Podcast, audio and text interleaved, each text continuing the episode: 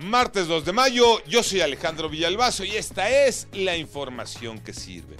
La falta de medicamentos también ha llegado a pacientes psiquiátricos.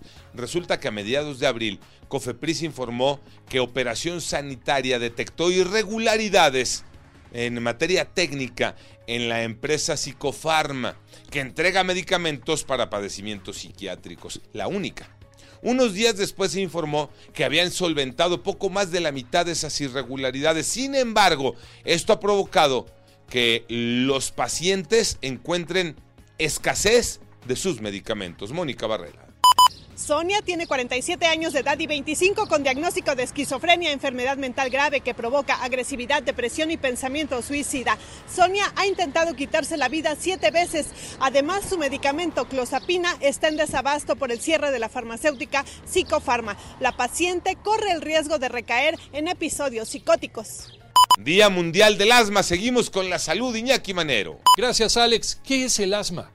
Se trata de una enfermedad de las vías respiratorias que se caracteriza por la obstrucción de los bronquios debido a la contracción del músculo que provoca inflamación en la vía aérea con síntomas como tos y dolor en el pecho. Expertos del Instituto Nacional de Enfermedades Respiratorias insisten en la importancia de que los pacientes sean diagnosticados a tiempo porque les han llegado personas ya con condiciones muy avanzadas de la enfermedad, sin tratamiento oportuno o con medicamentos erróneos. Para que nos demos una idea, datos recientes del INEGI dicen que alrededor del 8% de la población padece asma y muchos no lo saben y no se tratan adecuadamente. Hay que ir al médico a revisarse.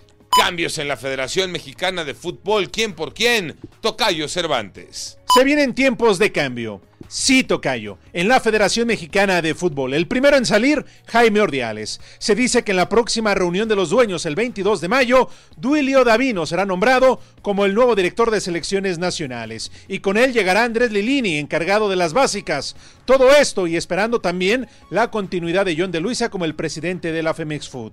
Todo esto, insisto, lo sabremos con fecha del 22 de este mes, durante la reunión de dueños, donde se esperan más anuncios, más cambios en beneficio del fútbol mexicano. Yo soy Alejandro Villalbazo, nos escuchamos como todos los días de 6 a 10 de la mañana, 88.9 y en digital a través de iHeartRadio. Pásenla bien, muy bien, donde quiera que estén.